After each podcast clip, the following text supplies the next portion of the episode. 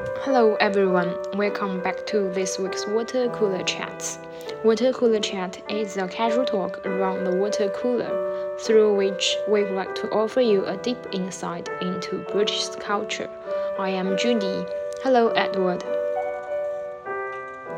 Hello, Judy. Hello from the UK, everybody. Wimbledon is one of the biggest sporting events uh, in the UK every year. Um, it happens over two weeks. It's covered um, all day uh, on national television through those two weeks. And so millions of people will be watching tennis matches on television. And over 400,000 people will actually visit the tournament to watch matches in person over those two weeks. 今年的六月二十七号，温布尔顿网球公开赛开始了。 温布尔顿网球锦标赛是在伦敦举行的非常重大的网球锦标赛，吸引了全英国很多人的目光和关注。所以今天我们来聊一聊温网发生的一些新闻和轶事。So, how popular actually is uh, Wimbledon? Is that kind of the top one match in UK? It is certainly one of the biggest sporting events uh, in the UK each year. Um, but surprisingly, this year, the attendance at the tournament has so far been about 10% lower than it has been in previous years. Normally, the attendance figures just go up and up and up um, yeah. each year. And this is the first time that they've seen um, quite a big drop. Okay, what, what was the reason? Was it because of the COVID restrictions? Nobody's sure exactly what the reason is. There's probably a number of uh, things that have come together to make this happen. COVID is um, certainly one of those things that maybe is making people a little bit more reluctant to attend a really big event. There's also the cost of living crisis, yeah. which means that perhaps uh, people are not able to afford to buy a ticket to go to Wimbledon this year. Also, uh, there are a number of uh, top players who aren't there this year. Roger Federer, who has won Wimbledon, I think it's something like eight times, and is enormously popular at Wimbledon. He's not playing this year, so his fans uh, will not be there. And also, uh, there's a few Russian players um, who uh, are well known who are not there because Wimbledon banned Russian players this year because of the situation in Ukraine. 嗯，OK。刚刚我们说到温网是全英国最受欢迎的体育赛事之一，但是今年二零二二年参加温网的。观众反而减少了，一方面是由于疫情的原因，另一方面由于生活成本危机，英国的物价提高，可能去看温网也是一项比较昂贵的支出，所以影响了大家去观看的热情。另外一个原因就是很多知名选手都没有参加这次的比赛，比如说一些俄罗斯选手，因为大家都知道的原因不能够参赛。I heard previously it's kind of a tradition to watch the game and having ice cream and strawberries. Is that true? Um, it certainly is a tradition. Uh, not not ice cream, just cream. Um, yeah. Strawberries and cream is uh, something that has become uh, associated in the public mind with Wimbledon. And uh, so tradition is, especially if you go to the tournament in person to watch a match, is that you must buy some uh, strawberries and cream to eat while you're there. So yes, definitely a tradition. That's a good one. I like that. 刚刚我们说到看温网比赛的时候，有一个传统，就是一定要买草莓蘸着奶油吃。这听起来是一个还不错的观看的习惯。 So, what makes this year different other than the COVID and the cost of living crisis? Is there any news? So, this year, the biggest story at the start of the tournament uh, was uh, concerning the fact that uh, Emma Raducanu was going to be playing there. Um, and she has become one of the most famous and popular uh, sports people in the UK after she made history becoming the first qualifier ever to win the US Open last year. So she was a huge story um, in the run up to Wimbledon.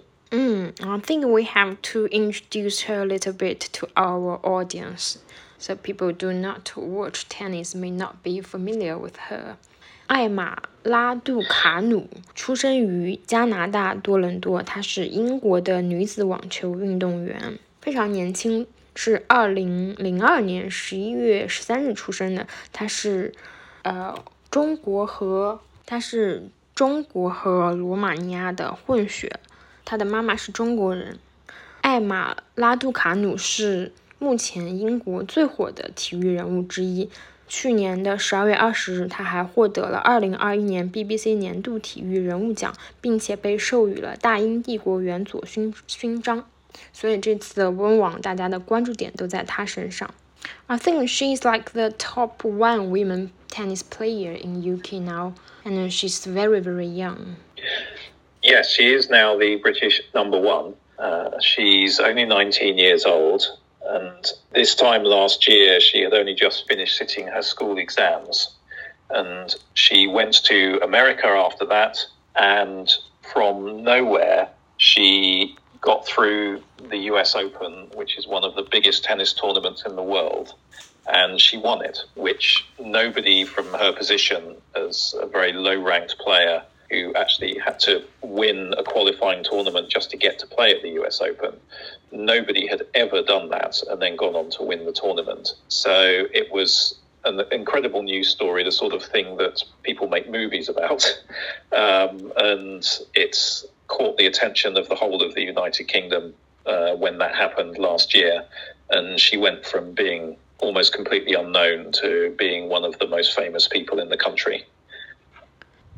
Yeah, I can imagine that. So after she won the US Open, she was like the rising big star in UK, and she's also a candidate for a central court billing.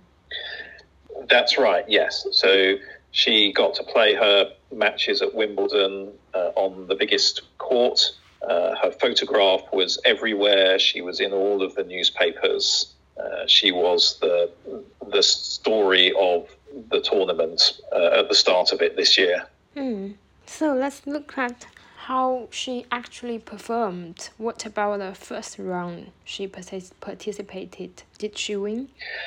So there was a lot of anxiety about uh, her match in the first round because she had been injured a couple of weeks before Wimbledon started. So, right up until the beginning of the Wimbledon tournament, people were not sure whether she would be able to play. So, it was a big relief that she could actually play in the tournament. And then people weren't sure uh, whether she would be able to win that first match.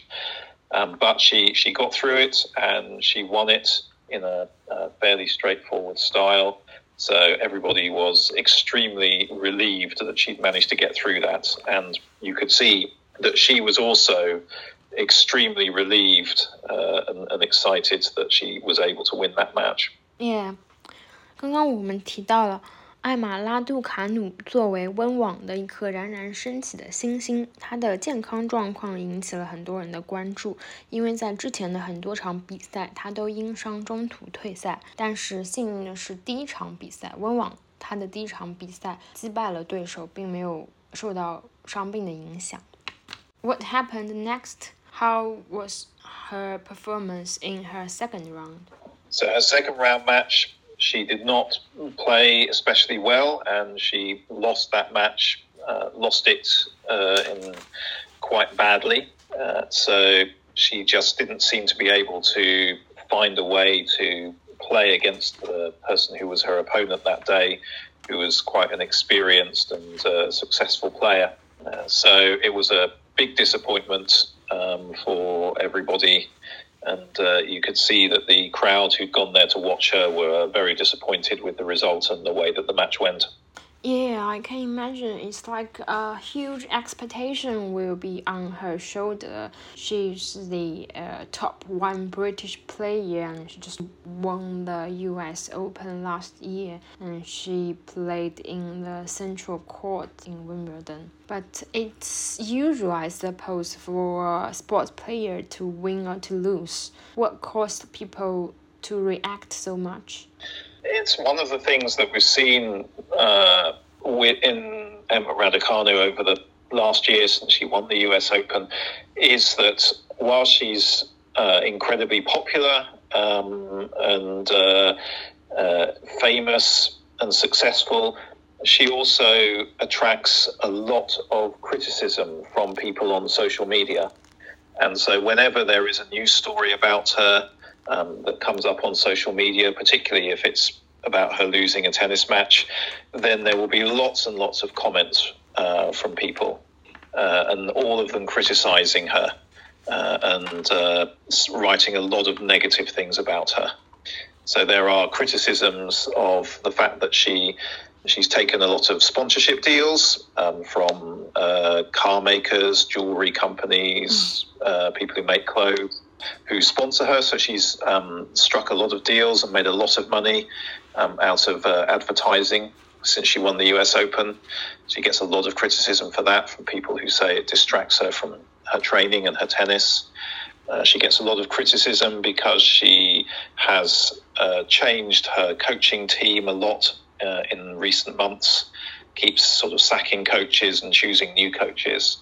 And generally, people saying that oh she's just a flash in the pan she's not really all that good she's never going to win anything else again um, and, and so on 尽管尽管艾玛拉杜卡努赢得了美国公开赛，但是她也遭到了一些不太好的负面的评论。一方面是因为她接了太多的商业代言。 参加了太多的商业活动，遭到了大家的质疑，觉得他没有足够的时间去训训练。另一方面是他频繁更换他的训练团队，目前为止他还没有一个稳定的教练和训练团队。And I I watched the interview before the match. She was asked by someone that uh how did she feel? Did she feel uh like a lot of pressure? And she said it's like a joke. Do you think that's also a reason caused quite a lot controversial you know arguments?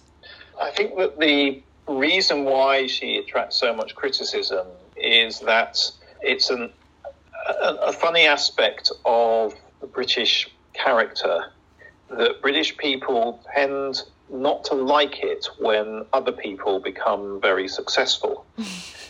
and so I think she gets a lot of criticism because people are envious of the fact that she has got so much fame and so much wealth at such a young age. Yeah. Uh, and British people, for some reason, don't seem to like that sort of thing very much. Um, so, so they just want to criticise and attack somebody whenever they become successful, and that's what's happening uh, with her.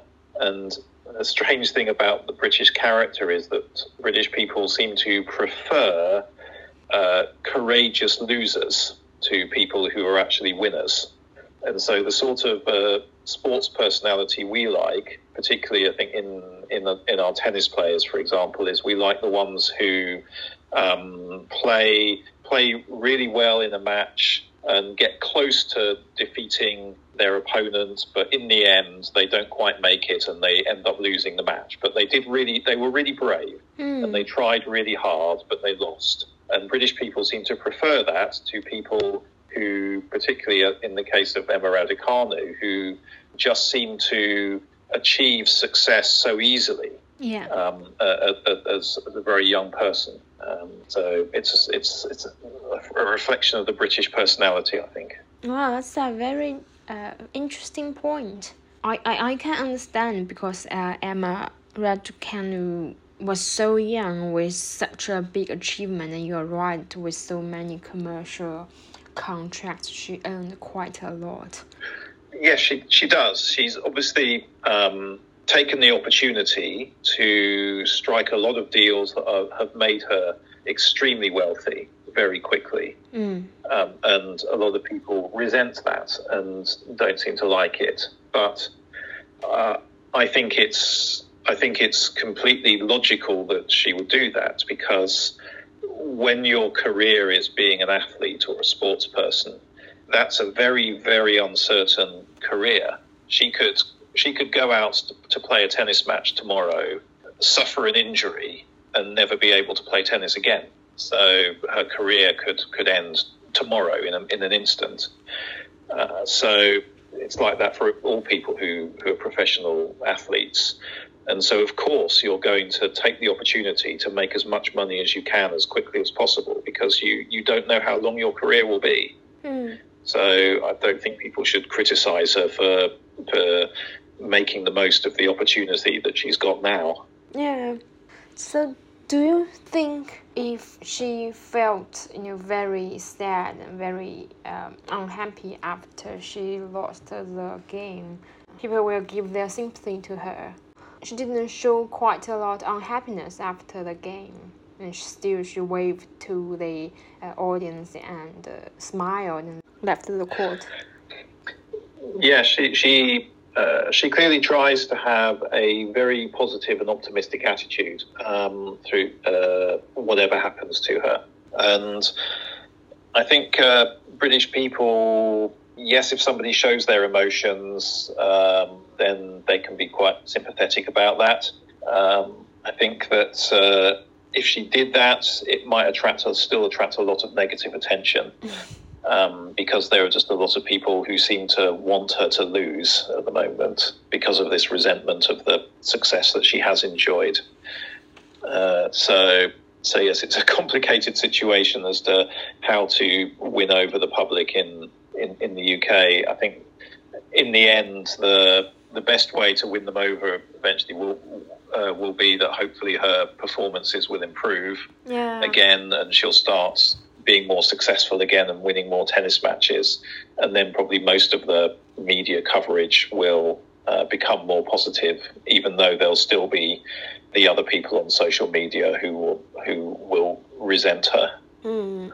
There also some arguments like people paid big money for the tickets in the hope of watching her play later in the tournament, and the TV broadcasters had paid even bigger money for the rights to show her, but she kind of let that people down. Yes, there will be a lot of, uh, particularly the people who sponsor her, um, who would have been hoping that she would have been more successful in the tournament because then they could have made more money yeah. um, from from the sponsorship deals. Uh, the television companies uh, would have liked her to have gone further because certainly more people would have watched the, the television matches if she was playing in them. Uh, fortunately, there are still a couple of uh, British players in the tournament uh, who, are, who are doing well. So the sort of TV coverage can switch their attention to those players. Um, so, so at the moment, it's it's probably not not too bad that she's not playing right now. Mm, yeah, you're right. So, Edward, is that unusual for a British tennis player to have Chinese background also? Because Emma, her mother was from Zhongguo Shenyang.